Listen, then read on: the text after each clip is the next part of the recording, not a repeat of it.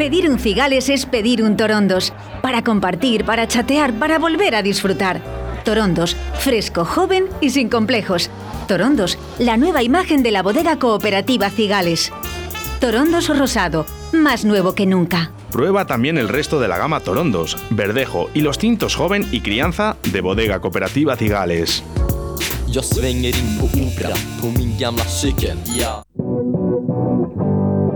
En un lugar de la panza, con David Villorejo y María Ángeles Paniagua.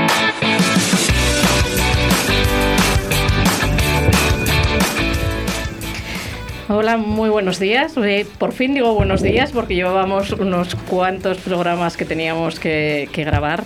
Hoy estamos aquí, 20 de enero, 12 y cuarto, 12 y 17, y con el estudio completito. Buenos días, David. Hola, buenos días. Así es, en riguroso directo y, y con unos invitados que tenemos hoy en el estudio con los cuales vamos a tocar un, un importante número de, de palos. Si el otro día hablábamos con Luis Alberto Lera de la España vaciada y todo lo que le rodea, eh, dos de las personas que tenemos hoy aquí en, directo contribuyen con proyectos tan interesantes como consolidados a que al menos en, en Valoria la Buena, pues eso no, no suceda. Y el otro invitado igual se deja caer por Valoria la Buena, que por La Rondilla, que, que por Paramount Comedy, que por El Hormiguero. Empezamos saludando a este último. Buenos días, JJ Vaquero. Hola, ¿qué tal? ¿Cómo estáis? Muy bien.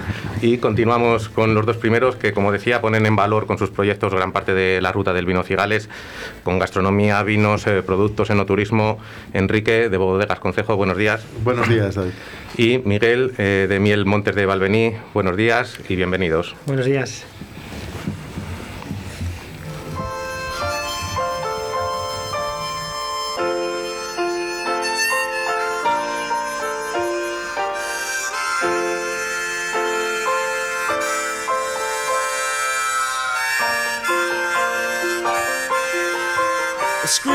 Door slams, Mary's dress waves.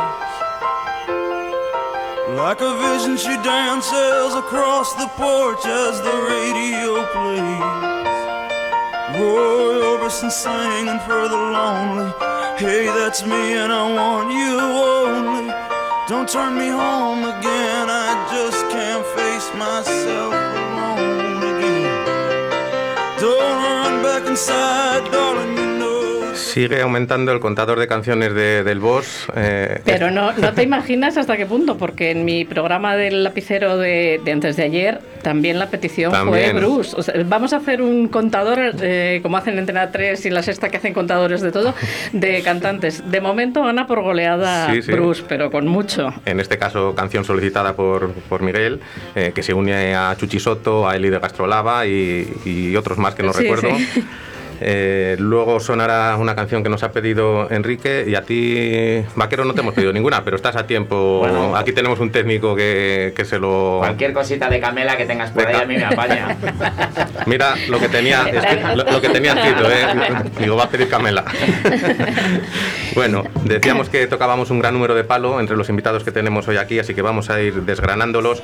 Empezamos por, por Enrique. Eh, cuentas en tu web, Enrique, que a finales de los 90, tú y tu mujer Olga arrancáis el proyecto abandonando vuestros trabajos en, en Madrid. Cuéntanos un poco cómo se fragua eh, Concejo y, y cómo surge la, la propuesta. Bueno, pues nosotros somos de, de allí, somos de Valoria y entonces eh, íbamos a pasar los veranos. Siempre hemos tenido mucho cariño por ese, por ese entorno y eh, en lo- a finales de los años 80, nosotros somos siete hermanos, mi padre se vio con mucha mano de obra barata y empezó a plantar viñedo, intentando recuperar esa ilusión, ese sueño de cuando eh, en Valoria se llenaban las 200 bodegas que prácticamente con la filoxera y tal pues llegaron a desaparecer. Entonces, para nosotros al principio era simplemente una ilusión, un- una idea.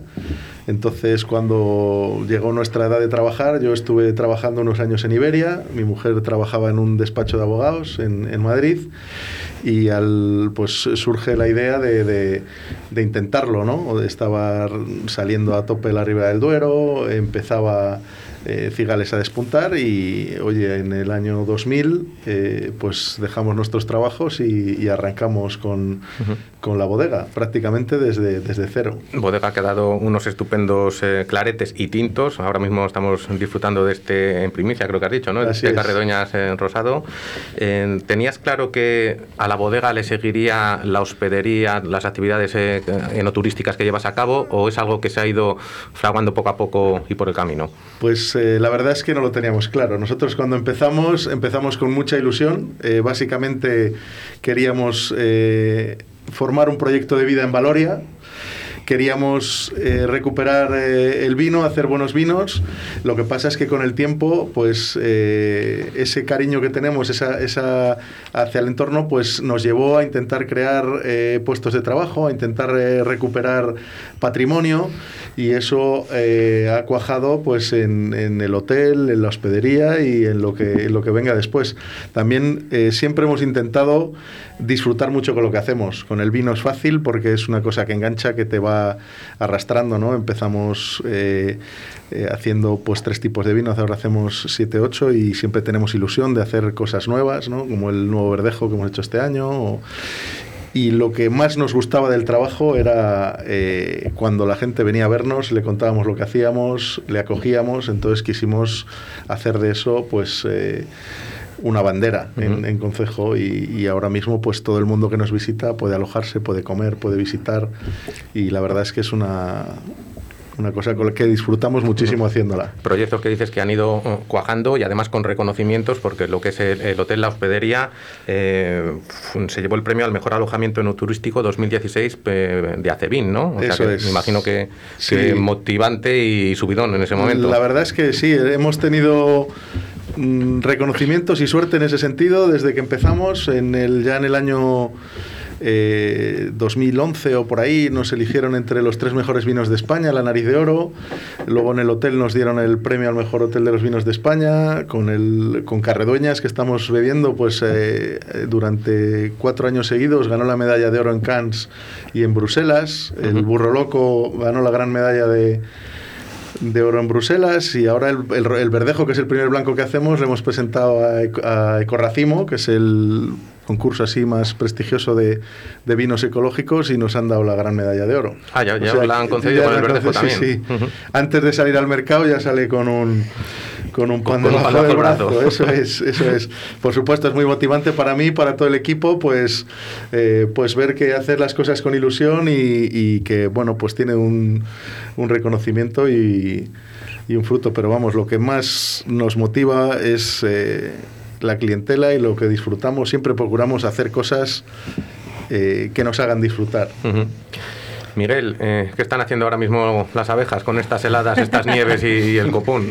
Pues están haciendo lo que toca, que es que yo siempre digo, "¿Estas- este invierno qué tal para las abejas? Pregunta la gente, digo, estupendo, digo, en invierno lo que tiene que hacer es frío, ¿no? A las abejas y a cualquier a cualquier animal del campo, cualquier planta, a cualquier ser vivo le viene bien que las cosas sean como tienen que ser. Entonces ahora ellas, así a nivel más, más técnico, lo que están es dentro haciendo una pelota en el centro de la colmena y manteniendo una temperatura de 35, 36 grados. Mientras estamos aquí nosotros eh, a- abrigándonos y demás, ellas ahí con su, con su pequeño armazón, pues simplemente se, se dedican a eso que no es poco. Y dices que las viene bien eso, el- los fríos o Sí, sí, sí, el frío... el ciclo de la El naturaleza. ciclo de la naturaleza viene bien, el frío siempre ha sido el, el mejor desinfectante de que ha habido en la naturaleza. Muchos, muchos animales y plantas necesitan esa pausa en invierno y, nuestra abeja está felizmente adaptada a eso y nosotros, bueno, lo vemos cada año, ¿no? Que cuando hacemos ahora la primera visita en estos días que empieza a hacer un poquito bueno, a lo mejor dentro de 15 días o así, te llevas una sorpresa y dices, ¿cómo es posible que, que un animal que no llega a medir más de 2 centímetros tenga esa organización social y est- en este caso la utilice para sobrevivir a los inviernos? Y este invierno tan crudo, bueno, no tenemos ninguna duda de que, de que lo habrán pasado sin problema.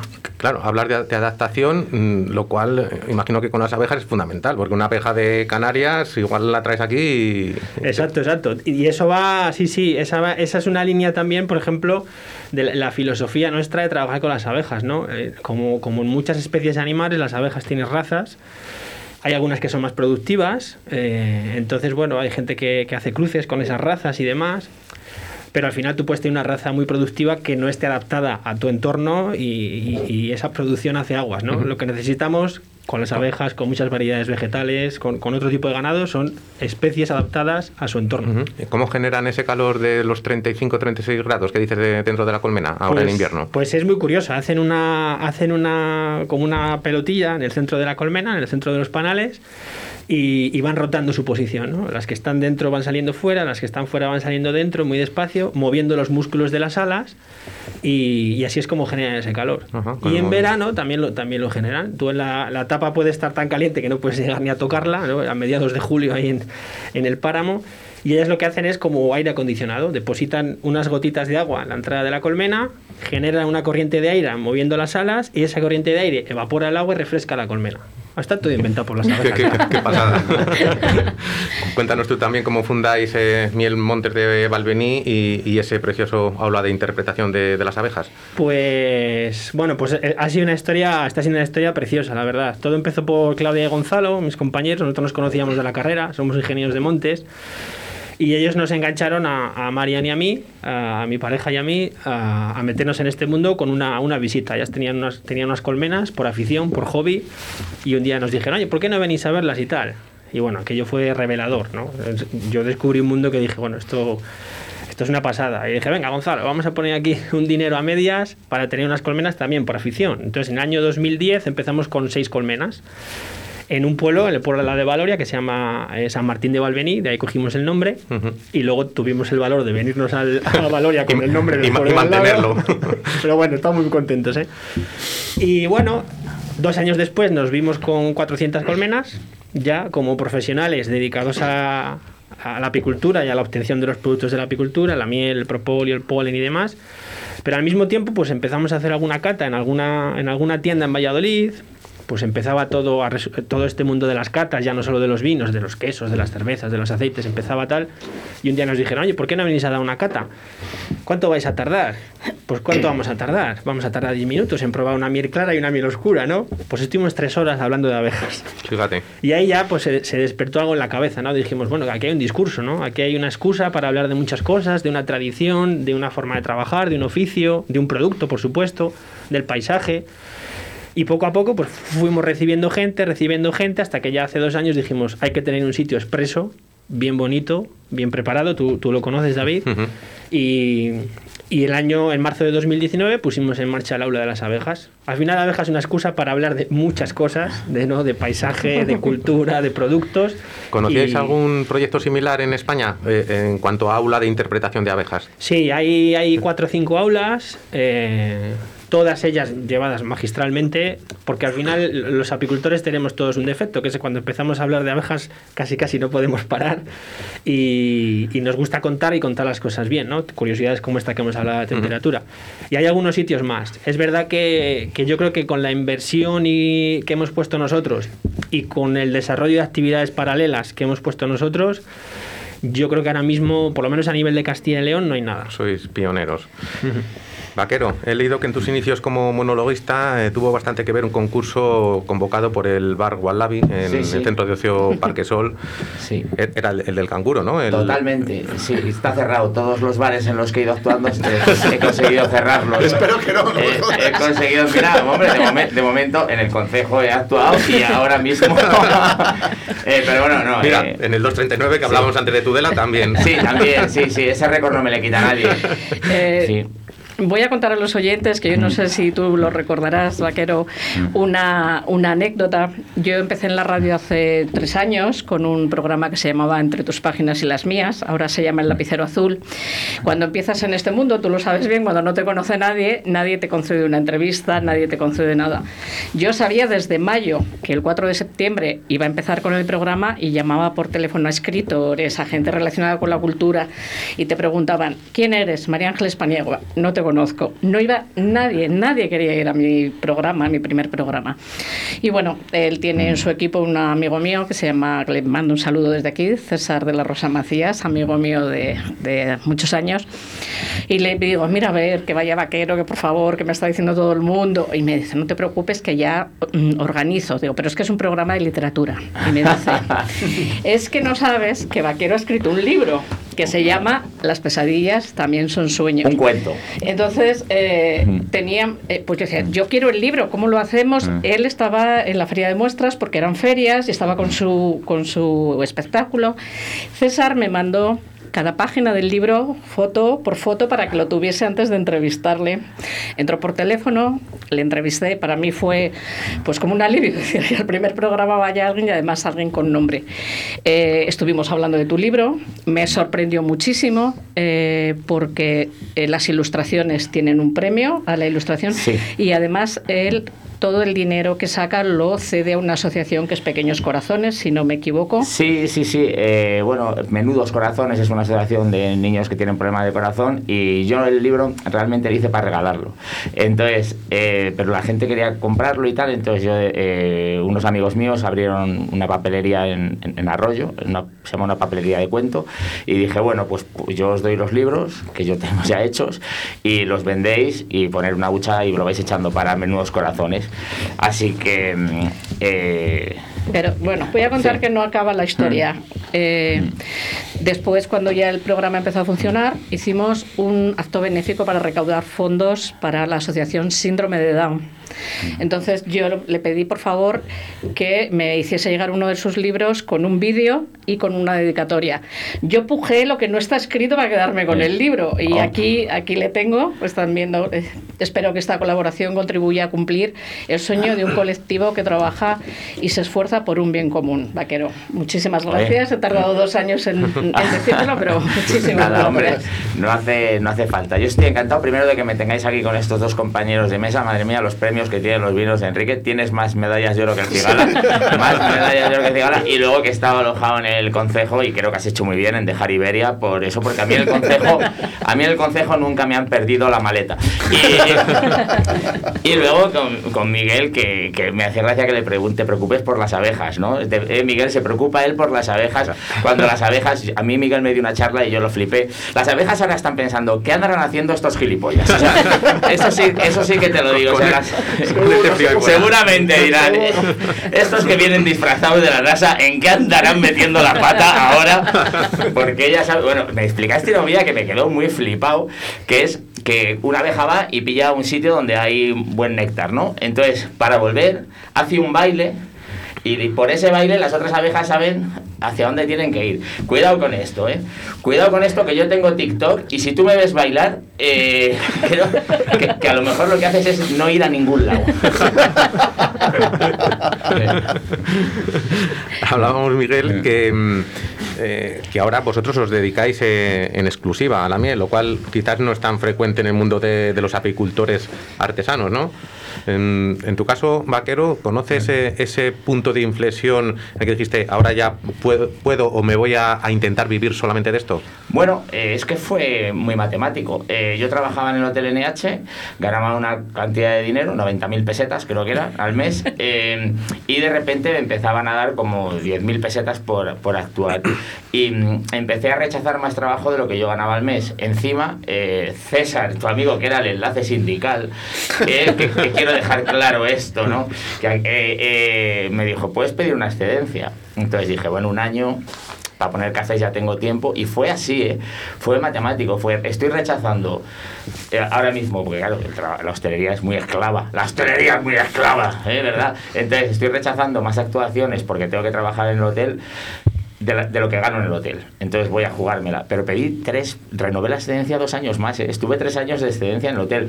Ya había salido alguna vez en el hormiguero y yo seguía de excedencia en el hotel NH, sí.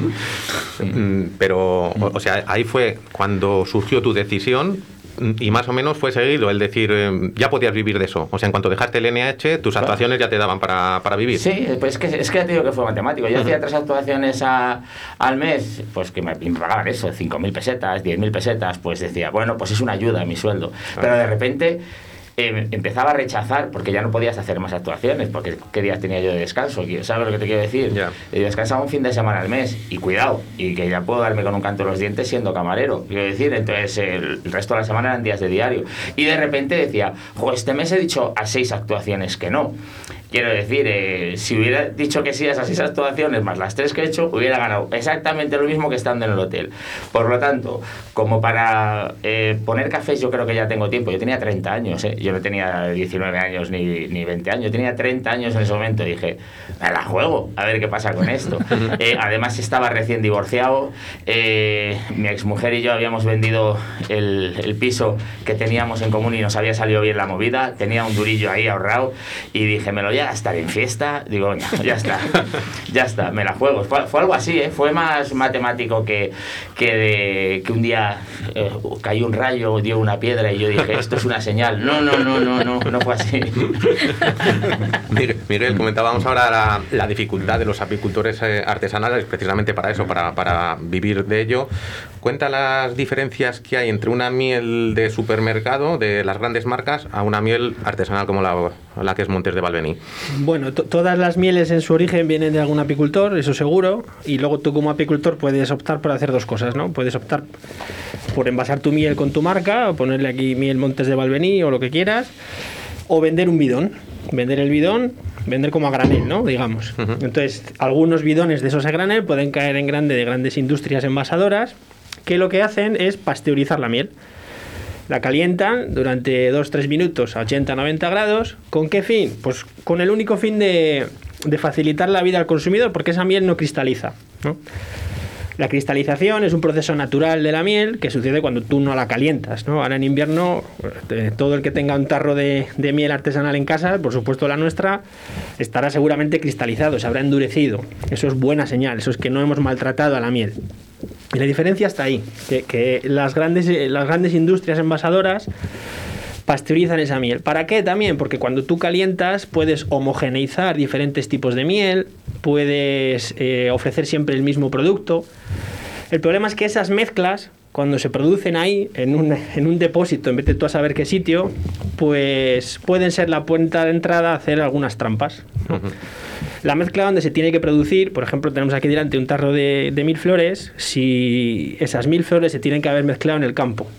¿no? Esa mezcla tiene que haber venido directamente del panal. El cupás le traen hecho ya de, del Exactamente, campo. eso es. Eres tú el que elige el sitio, ¿no? Que, que tiene una flora melífera adecuada o- o- o- o que a ti te puede cuadrar y son las abejas las que tienen que, que hacer esa mezcla. Así que la diferencia principal está en eso, en que los apicultores artesanales no calentamos nuestras mieles, por lo tanto conserva todas sus propiedades hasta el final. Ujú. Enrique, hemos hablado en este espacio con, con conocidos vuestros como Jesús Pilar Sobejano, comentamos Mm. antes, de hecho tenemos aquí un torrezno Un en la mesa. todos nos hemos acordado de Jesús. En honor suyo y acompañado de, Del del torrezno eh, Miguel Ángel de la Ruta, Jesús Aguado de la Bodega Cooperativa Cigales, y, y todos nos han contado que, que se ha recuperado ya el, el uso de la palabra clarete, que lo ha vuelto Mm. a admitir la denominación de origen, que hasta ahora solamente se podía decir rosado y ahora ya permiten clarete. ¿Cómo te gusta más? ¿Por cuál te, te defines tú? Bueno, eh, a mí me gustan los dos. Clarete, desde luego, es una palabra, nos gusta recuperar términos antiguos de y clarete me, me- me gusta, me atrae. Siempre hemos pedido un clarete y ahora que se puede usar, pues lo usaremos. ¿no? Y, eh, ¿Lo, va- lo vas pero- a poner tú en la etiqueta, clarete? O Pues probablemente sí. En, en- en lo que es Carredueña es que nosotros poníamos, como no podía poner eh, clarete, poníamos rosado tradición, pues es posible que, que- que pongamos eh, clarete. Clarete. Sí, sí, es... Fuisteis eh, pioneros en elaborar eh, rosados dulces y fermentado en barrica. Eh, quizá este último, el fermentado en barrica, es el vino más singular de, de la bodega, por, por lo poco frecuente que es, me refiero, en el mercado. Sí, sí, sí, desde luego es una de las singularidades de Concejo y es el, nuestro vino más gastronómico. Es un vino, normalmente los vinos fermentan después de desfangarlos con el mosto muy limpio. Este es un vino que fermenta en turbio, eh, lo hacemos con un batonás diario en, en barricas de roble y lo- el resultado es un rosado diferente que tiene eh, pues eh, algunas características de tinto y, y tiene la frescura del rosado. Y en boca es muy untuoso, es muy graso, con lo cual es un, es un vino muy curioso y que nos permite hacer cosas que a lo mejor están vedados a otros vinos, como por ejemplo maridar una carne y un pescado o comerlo con alcachofas. Es, es un vino muy sorprendente. Mucho más versátil. Eso Ujú. es. ¿Dónde estabas entonces cuando tanto te necesité? Nadie es mejor que nadie, pero tú creíste vencer. Si lloré ante tu puerta de nada sirvió.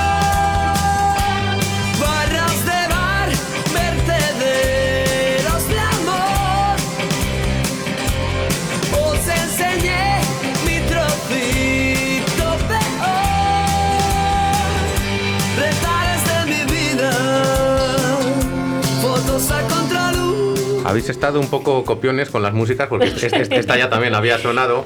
Eh, nos- Yo, esta es la tercera vez que me la piden. Además es que siempre cuento como anécdota que un- la primera vez me la pidió el, el fiscal de vigilancia penitenciaria de Burgos, que también escribe, y Toma me ya. sorprendió muchísimo, pero bueno, es la tercera vez que la pincho. Y nos la solicitó también Javier Eras de, de la antigua alimentación Eras de la Plaza del Caño Argales, los de la tienda del bacalao, recientemente. Pero quiere decir que somos todos más o menos de la misma quinta. Sí. Yo creo que un poco más mayor que todos vosotros, es- pero que estamos todos en la misma quinta. Bueno, está claro. Camela de momento no nos la ha pedido nadie, será, Oye. va, Bueno, va a inaugurar el marcador vaquero.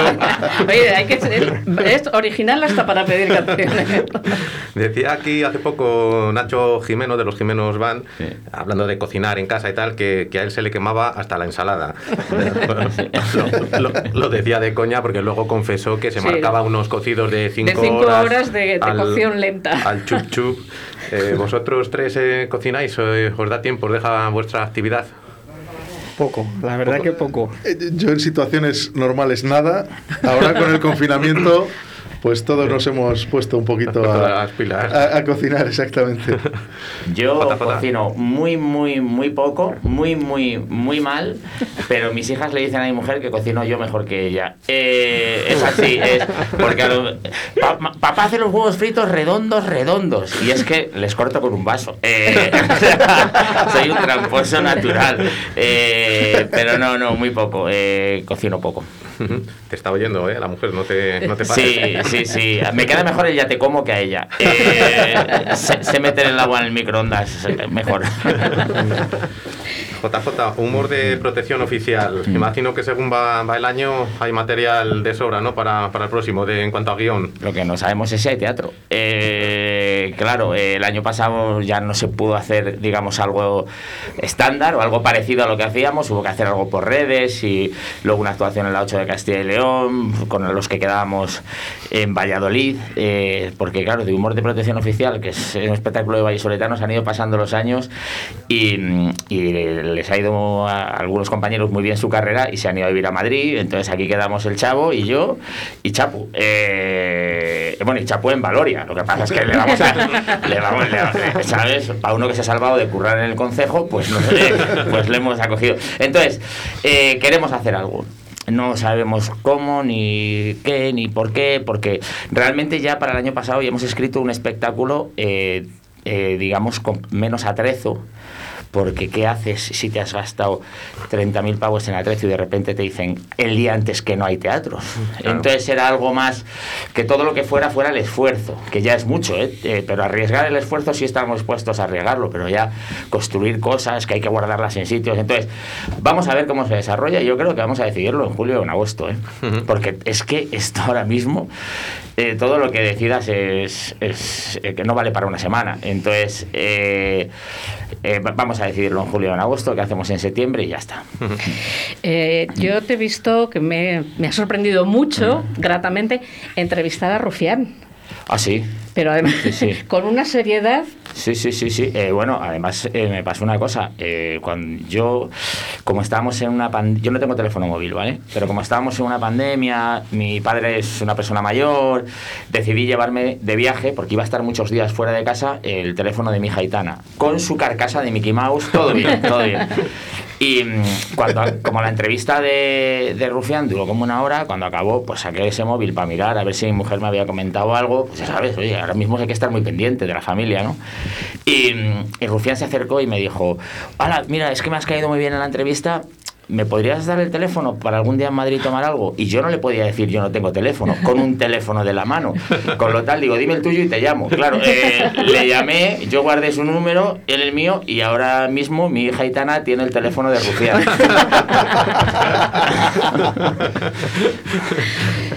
Decíamos que, que material mm, hay de sobra, otra cosa es que, que se pueda Sí. lle- llevar a, a buen fin, eh, pero libertad para hablar de todo, incluso en sentido cómico, mm, hay como siempre, eh, hay menos. Hay más, hay más. Hay más. Hay más. Yo lo que ma- material hay mucho porque nos ha, porque nosotros ya hemos agotado todo el costumbrisme. Es todo eso que te pasaba, que nos ha pasado alguna vez que estás viendo la tele, todo eso se había acabado. Ya solo le quedaba Piedradita, que es el mejor, sacando, sacando ya punta las pocas cosas que quedaban, los demás ya lo habíamos contado todo. Y ya llega un nuevo costumbrismo, que es las mascarillas. No pasa que te pones la goma de la mascarilla y te hace daño. Entonces, eh, tenemos más cosas de las que hablar. Eh, y esto sin meterte en el virus, ¿eh? Solo con confinamiento, aplaudir a las 8, resistiré, el, el dúo dinámico. Ha- ha- Hay un nuevo costumbrismo del que hablar. Dicho esto, eh, lo que me preguntabas de.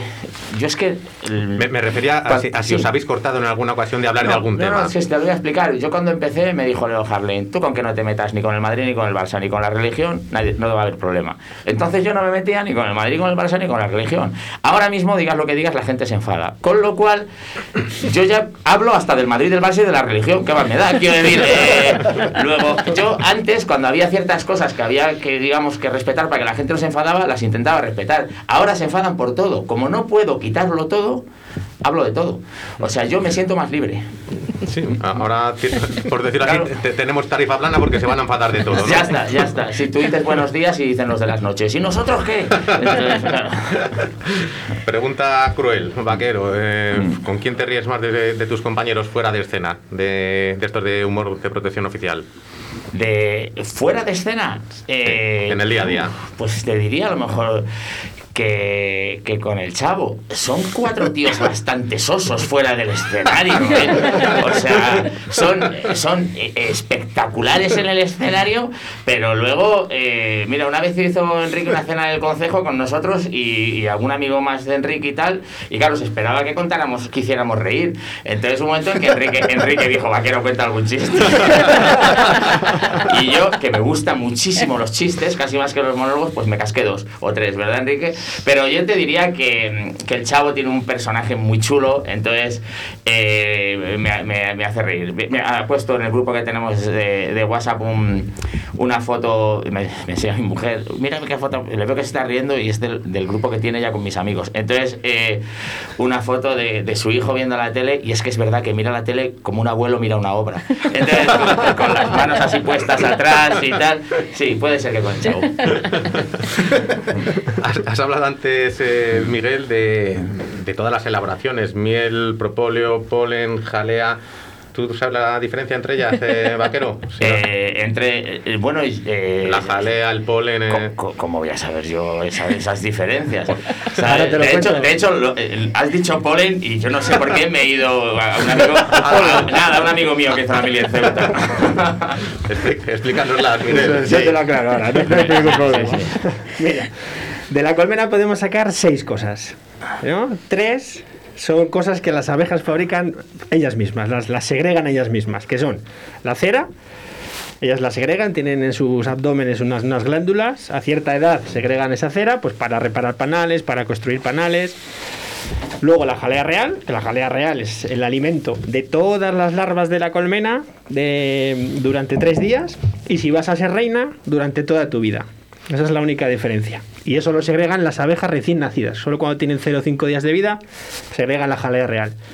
Y el tercer el producto, digamos, que podemos sacar de las abejas sin que ellas requieran nada de fuera es el veneno. El veneno ahora se está utilizando para, para cosmética, te debe dejar la piel bastante firme, parece ser, y se está estudiando su uso en medicina para problemas de, de huesos, reumas, artrosis y demás.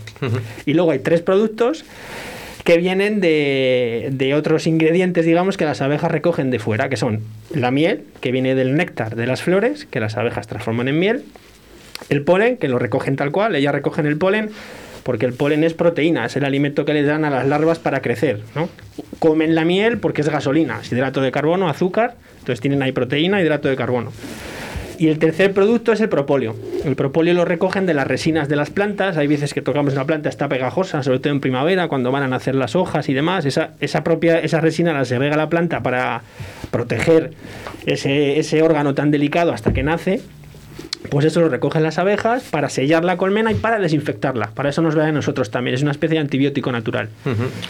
Yo el tengo un- propóleo, el propóleo es espectacular. Me ha salvado a mí muchas actuaciones, ¿eh? Sí, sí, sí. De no poder hablar a que se te entienda. Eh, para la fonía, eh, en, en espacio pequeño, o sea, ay, ay, ay, hay que actúe esta noche, el propóleo Sí, es sí. buenísimo. Y tomándolo en el mismo día lo notas. eh? Sí, sí, sí, sí. Bueno, eh, no, no, no, montas- un caramelo de propóleo ya hablas un poco mejor cuando te lo has acabado, ¿verdad? Y- Yo allí sí. la gente, yo me lo tomo cuando tenemos una actividad o algo y estás dos horas hablando, propóleo. Y cuando va por ahí alguien que, que trabaja con, con la voz, ¿no? Pues profesores o gente que está como vosotros, eh, ni preguntan lo que es, ya sabes lo que es, te coges el propóleo y, y para adentro. Sí, sí, la verdad es que es un poco. Y ahí en el pueblo es uno de los uno de los top ventas en, en Valoria, el propóleo. Oye, yo tengo un par de, de curiosidades desde, desde la ignorancia. ¿Las abejas conocen al apicultor? Eh, conocen cómo el apicultor las trata. Eh, date cuenta que una abeja solo vive un mes y medio, dos meses, nada más. La reina puede vivir tres o cuatro años. Los zánganos, como son, un poco más zánganos, pueden llegar a vivir tres, cuatro meses. Pero la abeja, lo que es la abeja, no te conoce a ti. Lo que sí que conoce es el manejo. Y a esto me refiero con que si tú eres cuidadoso trabajando con la abeja, si no, no eres muy, muy brusco, no tienes, eh, no se te caen los cuadros, no, no das golpes, trabajas tranquilo, pues vas a tener una colmena mucho más tranquila y más mansa. Si eres un poco más torparrón, pues esa, esa colmena evidentemente se va a revelar y va a ser más agresiva. Así que lo que conoces es al manejo. Luego, el apicultor recoge la miel de la colmena, mm, pero ¿por qué las eh, abejas fabrican más miel de la que necesitan? Bueno, le- nuestra estrategia, ¿no? La apicultura es un juego de estrategia, eso lo dice, lo dice Gonzalo y desde que lo dijo es verdad, digo, mira, esto, esto hay que contarlo siempre. Tú, tú lo que tratas es de criar las más abejas posibles, de, de- de generar unas condiciones muy beneficiosas para las abejas para que estén a gusto ahí y la reina ponga muchos huevos. ¿Eso qué significa? Que tendrás muchas más abejas recolectando miel que si no haces nada, ¿no? Entonces recolectan mucha más miel de la que ellas van a necesitar. ¿Para qué necesitan la miel? Bueno, lo que os he dicho antes, es, una, es su alimento, es, es hidrato de carbono, es fructosa, es lo que necesitan para moverse, gasolina. También recolectan más porque ellas saben, esa- la especie sabe que después viene un invierno en el que no van a poder recolectar y necesitan almacenar. Yo lo que provoco, entre comillas, es que almacenen más de lo que necesitan.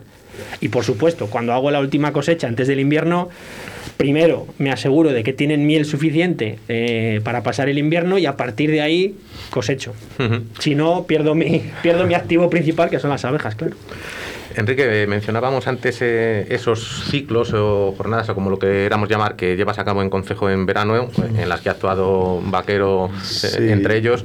Em, también eh, eh, organizas los atardeceres de, de vino y jazz, que, que el otro día teníamos aquí a Carlos Aganzo, que si que lo eso, oye eh, se le saltarían las lágrimas. no sé si conoces, Carlos Aganzo fue durante mucho tiempo el director del norte de Castilla y ahora es sub- subdirector de la Fundación Vocento y es mm, le encanta el jazz. De hecho, ha escrito ensayos sobre. eh, además, que le pusimos jazz le y se le encanta- cambia la cara. Le Pues encanta ya- el jazz le- y el vino. Y el, vin- y el vino le gusta. Pues ya le invitaremos Sí. porque en ese entorno seguro que va a disfrutar. Pues es una además, pasada. po- además hará una crónica muy buena, porque hace unas crónicas Estos- muy, muy buenas. Estos son de las actividades que la empresa es cuerpo y alma, pues estas son actividades que alimentan el alma, ¿no? Nosotros lo del ciclo de monólogos surgió de una forma muy natural con Chapu, pues en el cumpleaños de, de su hijo, que era compadre del mío, pues un día nos liamos, nos tomamos dos copas más en el bar de Víctor y ¿por qué no lo intentamos? El primer día me acuerdo que actuó, e hicimos un, yo digo, si lo hacemos lo hacemos bien, lo hacemos de manera consistente, porque yo siempre que hago algo,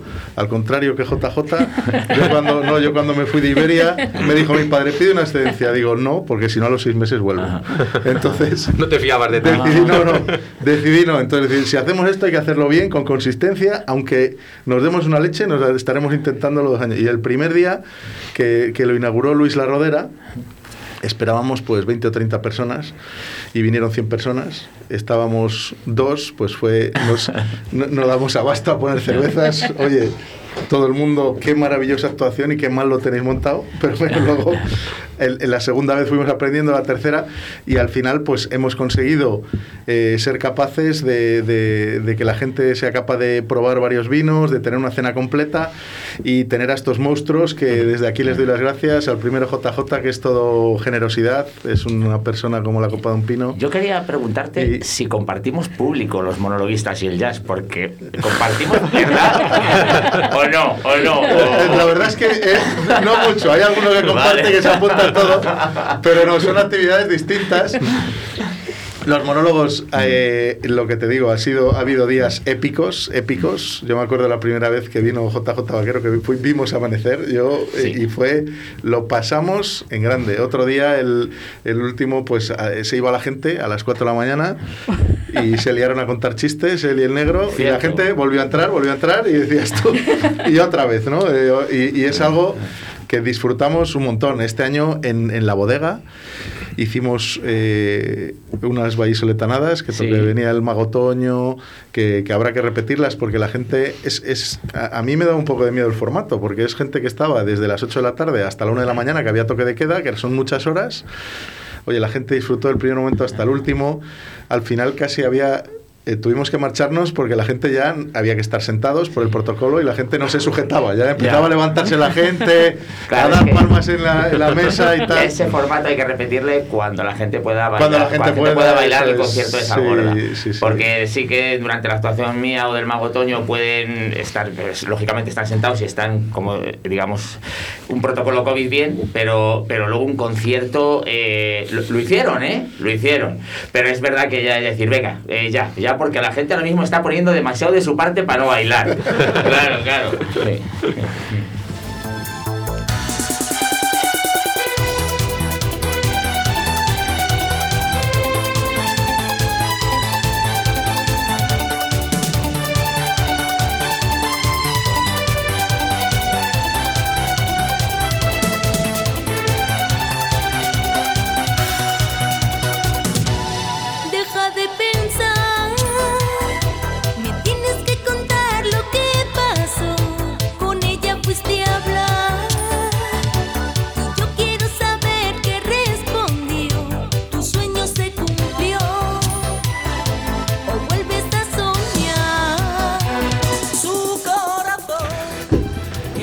Inauguramos marcador con Camela, Sí, como sí. hemos dicho, a ver si... Yo estoy seguro que Manolo García se sabe esta canción.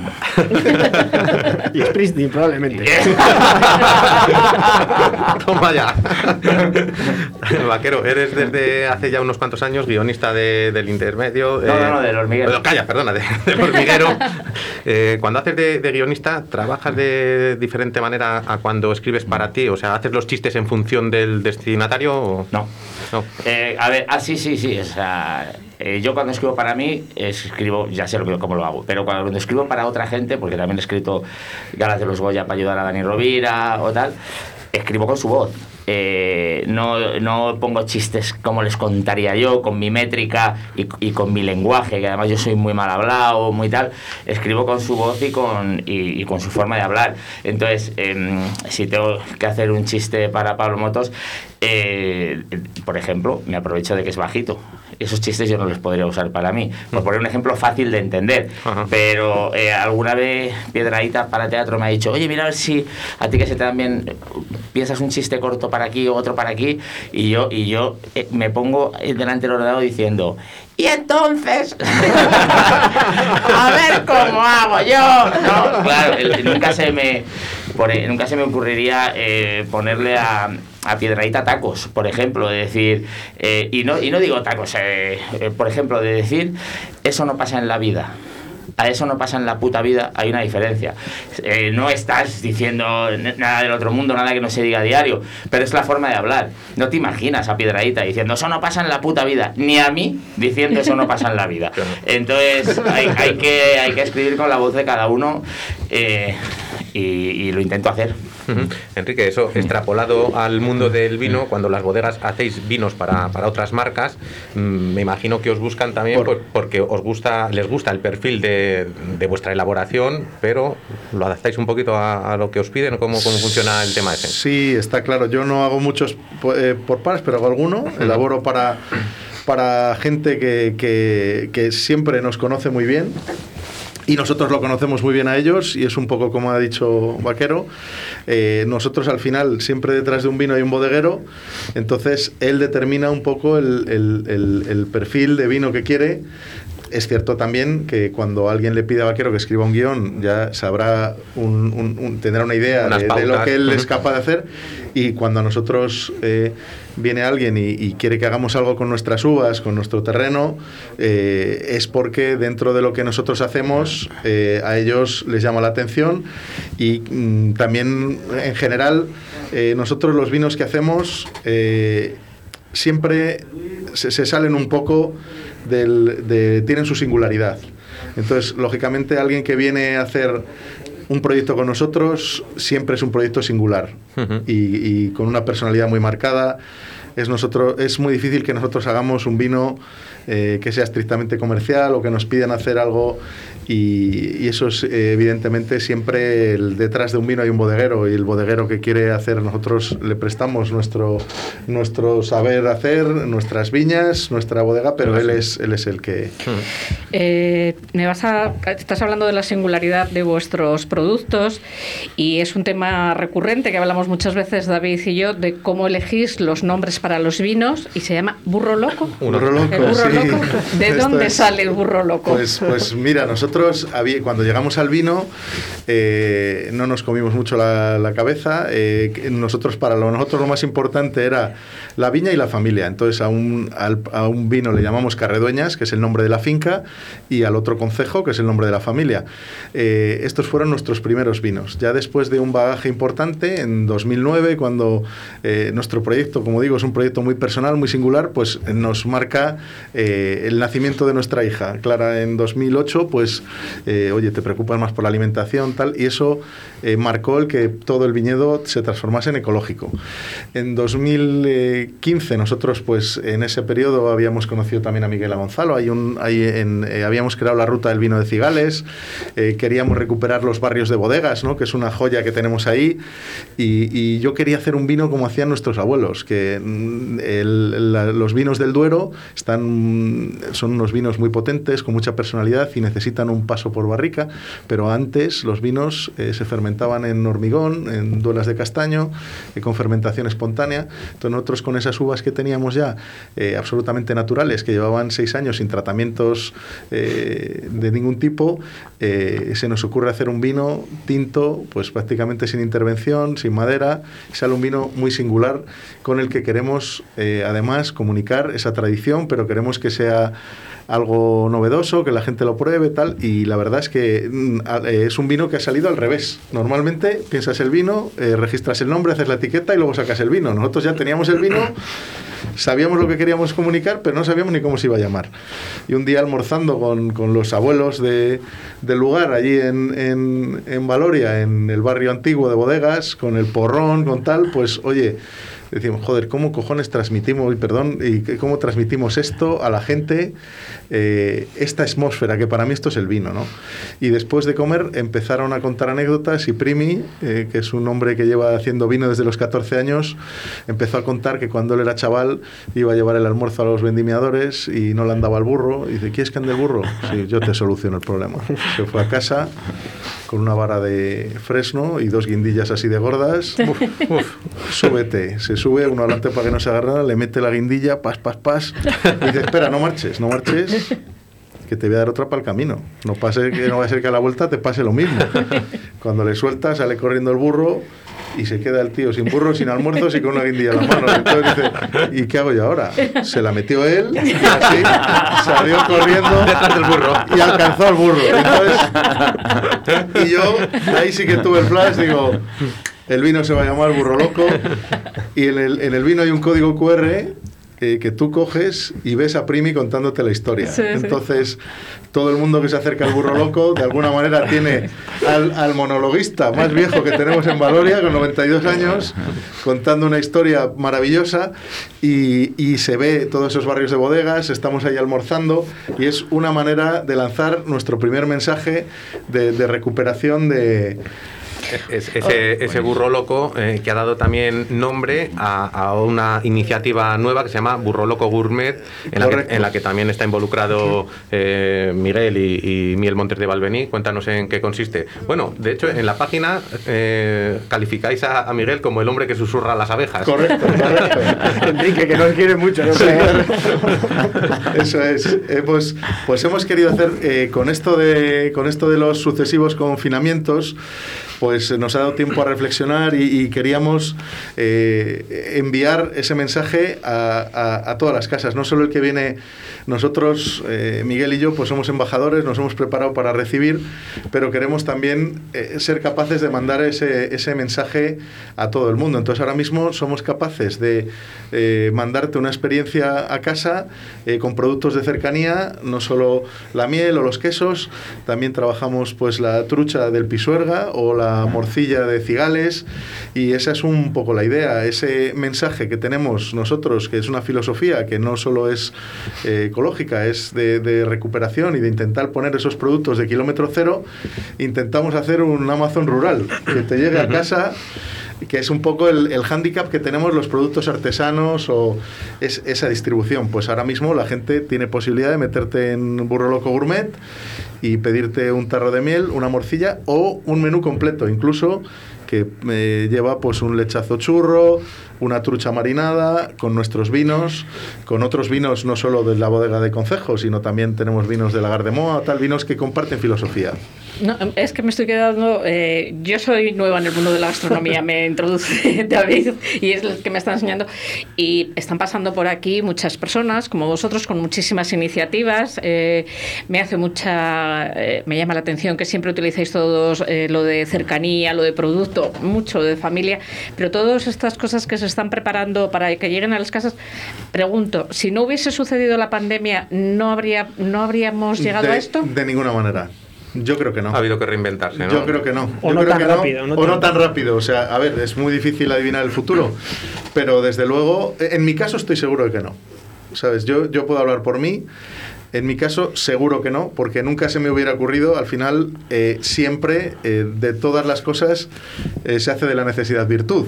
Al final, nosotros, que en general nos hace ilusión, somos creativos, si te agarran por un lado sales por otro y si te cierran una puerta sales por la ventana.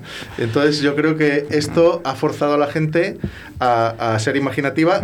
Luego también es verdad que ha habido una revolución en lo digital. O sea, antes hacer una tienda digital era casi una cosa que te llevaba dos años y una inversión muy gorda, ahora eh, la pides a las tres y la tienes a las cinco casi. Claro. Y está el Bizum y tal. Entonces es una cosa que se han dado una serie de circunstancias que han permitido eh, que, que- que esto sea posible. Desde luego a nosotros eh, y luego el tiempo para pensar. Yo desde, desde que empecé con la bodega a los veintitantos años, tengo ya 47, pues casi no he respirado.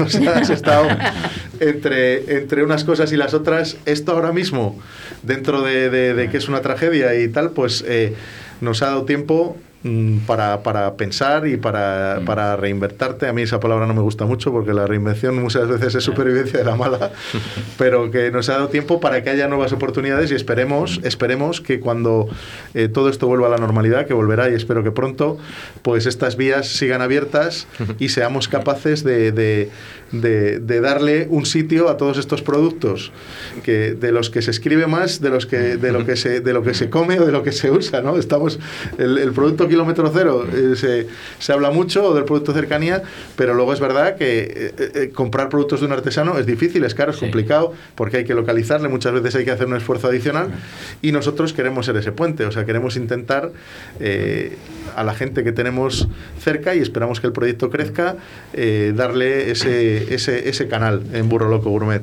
Ahí está ese burro loco gourmet. eh, mm, ¿Tiene página web o es la misma de Concejo? Es, no, es, es burrolocogourmet.com. Es burro Loco Gourmet, pues animamos a, a los oyentes a, a que lo visiten. Y aquí, eh, cuando estuvieron Jesús Pilar y, y Miguel Ángel, también nos eh, hablaron de una iniciativa que haces anualmente en el sentido de recuperar recetas de las abuelas de Valoria, de la gente Eso- mayor. eh, sí, De- es- eso es, eso es un, no lo hacemos anualmente, se hizo, se hizo, lo hicimos durante dos años. Eh, cuando empezamos, eh, nosotros, eh, a ver, las cosas evolucionan mucho. Nosotros cuando empezamos la primera carta, Jorge, que es mi cuñado, que es un monstruo de la cocina, y yo, pues andamos un poco despistados.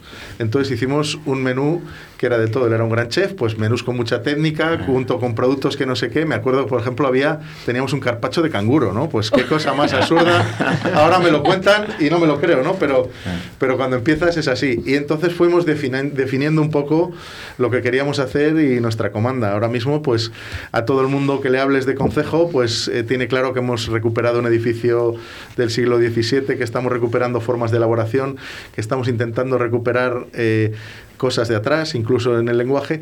Y esta idea lo que nos dio, decimos, vamos a hacer un menú que se va a llamar Raíces y que va a ser eh, absolutamente cocina tradicional. Y eh, lo que se nos ocurrió fue traer a gente de la residencia, que de allí, del- de la asociación de, de mayores, y, y tuvimos unas charlas que fue, la verdad, eh, yo me lo pasé en grande. O sea, salían cosas eh, que, bueno, tú que eres un gastrónomo, o sea, la el, el- por ejemplo, chicharro del portazo. ¿Tú lo habías oído alguna vez? Pues cogían el chicharro, lo ponían en un papel de estraza Y en la puerta, le daban Sí. un portazo, lo pelaban. O, o la- Mi, ma- mi madre, la- lo- sí. mi madre lo hacía siempre. Pero era para de- desescamar, ¿no? Para desescamarlo, sí, para quitarle la piel, y ¿no? sale la, sale la piel Mi madre lo ha hecho toda la vida. O hablaban cosas como Sí. las, la- las muelas o las gachas, que yo luego, pues investigando, pues era una cosa que era muy perjudicial. Incluso había gente que se quedó paralítica con el, con el, con el, la harina de. Bueno, salieron un montón de cosas Bueno, a la palestra. Pues, pues te vamos a lanzar una, una propuesta de por qué no de vez en cuando en algún programa recuperamos alguna de esas recetas Sí. de la Bien. gente de, de Valoria. Tú Sí. te encargas de, de ponerte en, en contacto con, con Fenomenal. ellos. Además, ellos seguro que estarán encantados de venir. Y la verdad es que eh, hubo cosas extraordinarias. ¿eh? Sí, nos quedan ya O sea, pocos tres minutos nos tres minuticos de, de programa. Yo necesito hacer un apunte porque es que de verdad me he quedado loco porque Enrique ha dicho Amazon rural, es un Amazon rural y yo no puedo dejar de pensar en que los repartidores llegan a tiempo porque se ha visto a Primi con un saco de guindillas.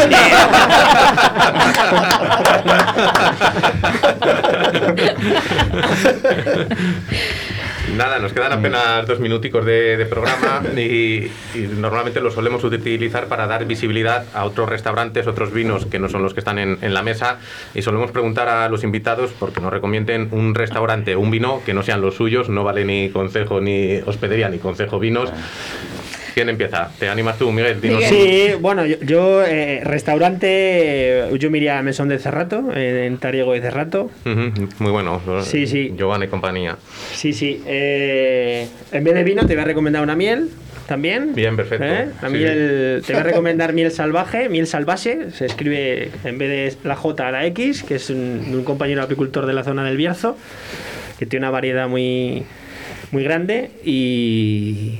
Y de vinos, pues ahí, ahí me pillas un poco más. Es que yo bebo concejo. Pues venga. Admitimos pulpo. JJ. JJ. Bueno, pues como humorista Jesús el Negro, eh, gran humorista vallisoletano, que creo que es a lo mejor un pelín menos conocido de, tantos otros humoristas vallisoletanos que ahora mismo tienen muchísimo nombre. Jesús el Negro como humorista, como mm, restaurante, el, el Dolmen del Paseo del Cauce de Valladolid, porque es de mi prima y lo está pasando regular. Eh, entonces, eh, y hacen unas galets que lo flipas. Y además, mi prima se casó con un francés, entonces el francés tenía un restaurante en Francia, ella era azafata de Iberia, cuidado con esto, es verdad, es verdad, es verdad, es verdad, es verdad. Y él dijo, me quiero casar contigo, y ella dijo, sí, pero en España. Y él dejó el restaurante francés y lo montó aquí en el Paseo del Cauce, o sea que eh, dirás, ¿qué tiene que ver un restaurante francés? Pues también tiene su historia, ¿verdad? Y Lo lleva toda la vida. Toda la vida. Y, y fenomenal. Calidad fenomenal. es un cañón. Yo, yo creo que tiene mucho que contar Sí. Le Dolmen y si te Sí. apetece, un día te vienes con tu prima. Hombre, y yo, de... yo me vengo con mi prima que además eh, intentó cuando yo iba al colegio darme clases de francés y sí, sí, sí, y, cre- y creo que tiene un trauma con eso. Eh, sí, sí, sí, que lo cuente ella. Eh, vino claro, es que molaría descubrir algún, algún vino. Y porque si me voy a ir a, eh, a decir eh, los típicos, em, jo, es que bebí un vino blanco de Villaverde de Medina que me encantó. Eh, y no voy a acordarme No de la marca, bueno. pero, pero no creo que haya muchos, ¿no? Eh, en Villaverde, justo, exactamente. Lo buscamos en Google Em, y lo decimos para el próximo programa. Vale, eh, si no os lo mando yo. Un vino blanco de Villaverde de Medina, verdejo, imagino. Perfecto. Enrique, y contigo acabamos. Pues eh, yo de restaurante voy a decir el Suite 22, que es el último sitio al que fui a comer antes del confinamiento y me impresionó. Y luego encima eh, lo que él ha sido con el premio, que lo ha donado y tal, me ha parecido un ejemplo... Un grande Emilio. Un grande, impresionante. Y luego, pues como de vinos, voy a decir un, un buen amigo mío, eh, Rubén, y un vino Vegantigua, que es un, vino muy especial que hace. Pues se nos acaba el tiempo. Yo eh, quería decirte que me encanta el nombre también que has puesto al restaurante El Sueño del General, porque además sé la historia que tiene detrás y creo que es de, eh, dedicado a tu abuelo, Eso vuestro es, abuelo, y me es- parece un- muy bonito. Eh, terminamos como todos los días, nos comprometimos con la hostelería a dedicarles eh, una canción de Divan Dudó que se llama Abuelo. Terminamos todos los programas con, con esta canción, mandando como siempre muchísimo ánimo a la hostelería y todos los sectores que la rodean. Muchísimas gracias por vuestra presencia y hablamos el jueves que viene. Gracias Hasta- David. Hasta el jueves, gracias. A vosotros. Gracias a vosotros. Pero desde que llegó a mi vida no le tengo miedo a nada. Solo quiero despertar y ver que vuela otra mañana. Entre sábanas de besos perdidito en su mirada. Porque hace que la primavera se quede todo el año floreciendo en mi escalera. Jugando como niños que al llegar la ventolera sueltan sus cometas al sol. Felijando y colecciono golondrinas en las nubes, universos que caben en su mirada, ya no hay más. La luna está desesperada.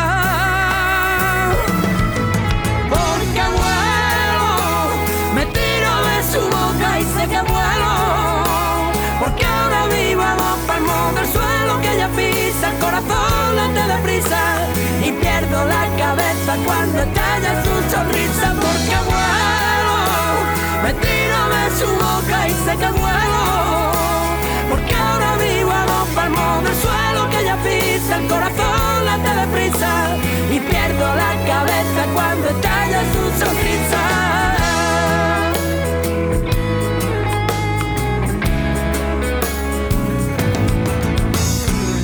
Tengo que decirle que hace tiempo andaba así como si nada, pero ahora que la tengo ya saltó por la ventana ese vértigo a besar los labios nuevos del amor. Porque hace que la primavera se quede todo el año floreciendo en mi escalera, jugando como niños que al llegar la ventolera sueltan sus cometas al sol. Felijando y colecciono golondrinas en las nubes, universos que caben en su mirada, ya no hay más. La luna está desesperada.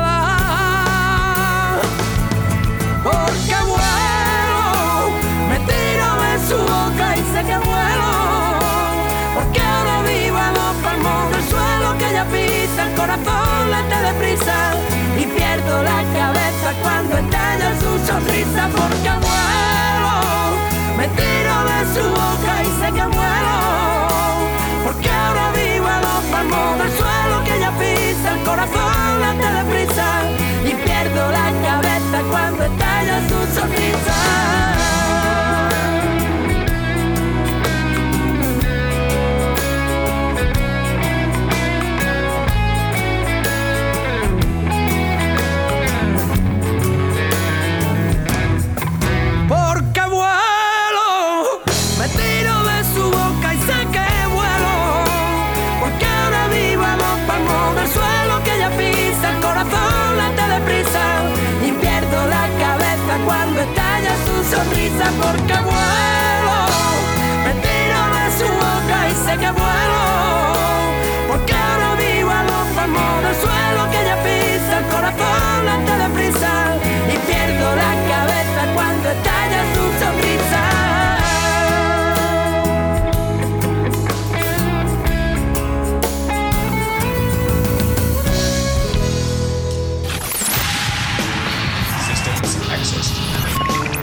Radio 4G.